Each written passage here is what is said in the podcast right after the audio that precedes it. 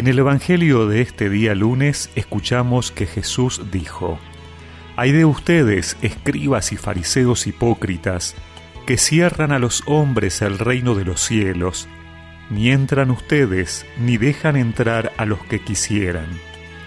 Hay de ustedes, escribas y fariseos hipócritas, que recorren mar y tierra para conseguir un prosélito, y cuando lo han conseguido, lo hacen dos veces más dignos de la gehenna que ustedes. Hay de ustedes, guías y ciegos, que dicen, si se jura por el santuario, el juramento no vale, pero si se jura por el oro del santuario, entonces sí vale. Insensatos y ciegos, ¿qué es más importante, el oro o el santuario que hace sagrado el oro? Ustedes dicen también, si se jura por el altar, el juramento no vale, pero vale si se jura por la ofrenda que está sobre el altar. Ciegos, ¿qué es más importante, la ofrenda o el altar que hace sagrada esa ofrenda? Ahora bien, jurar por el altar es jurar por él y por todo lo que está sobre él. Jurar por el santuario es jurar por Él y por aquel que lo habita. Jurar por el cielo es jurar por el trono de Dios y por aquel que está sentado en él.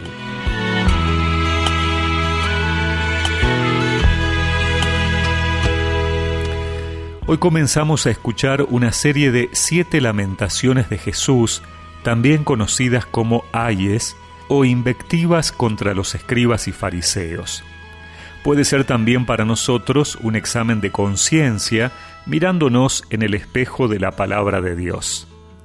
En casi todos los ayes Jesús repite la expresión escribas y fariseos hipócritas.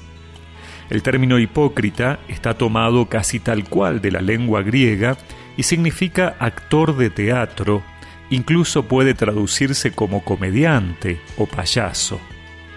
La expresión, que en el mundo teatral griego es positiva, toma en labios de Jesús un sentido peyorativo, indicando una doble vida. Desde esta perspectiva, Jesús evalúa el comportamiento de los líderes de Israel, pero no debemos perder de vista que es una invitación a sus discípulos a estar vigilantes.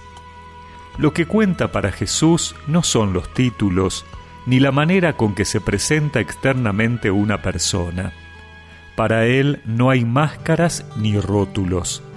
Jesús conoce el corazón y lo que importa para él es el actuar cotidiano impulsado por el amor sincero, aprendido y madurado en la relación profunda con Dios. Si quieres mi camino seguir, no busques ser el primero.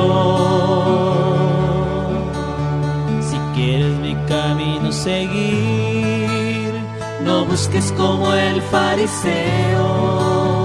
No busques que te digan maestro y ocupes el lugar primero. Si mi discípulo dice ser, no seas como el fariseo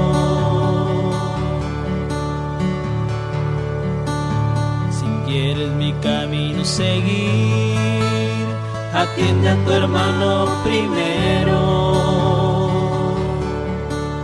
Si quieres mi camino seguir, perdona y da un abrazo sincero. Y recemos juntos esta oración. Señor, dame un corazón auténtico y sin doblez para reflejar tu presencia y anunciarte con veracidad. Amén.